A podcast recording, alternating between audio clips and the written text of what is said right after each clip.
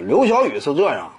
呃，这名球员呢，我对他啊一直都并不是那么特别看好。无论是当初他在其他球队，还是后来来到北京队，呃，他呢，因为说啊，整个体格呢相对来说确实有点单薄，防守端这块呢很难贡献足够的力量。而且进攻端这块呢，他呃有点类似于一种技术型这个攻击型后卫的这样一种特点，哎，有一定能力，技术这块非常出色。我们看刘晓宇啊，他有时候呢，经常在赛场之上上演那样那样一种一对一的个人强攻，仅就技术展现这块，那确实非常舒展。可能说其他很多的。国产后卫，仅就技术这一角度来说呢，相比于刘晓宇呢，个人攻坚这块，哎，整个的技术华丽性，那可能说都要差一点。但是呢，一旦说整个强度开始上来，你就发现啊，刘晓宇他在进攻端的个人攻坚这块手型就开始不稳了。一旦说对方开始上对抗了，一旦说面对的防守压力比较大，刘晓宇这会儿呢他就有点打不开。相对来讲呢，你像北京队，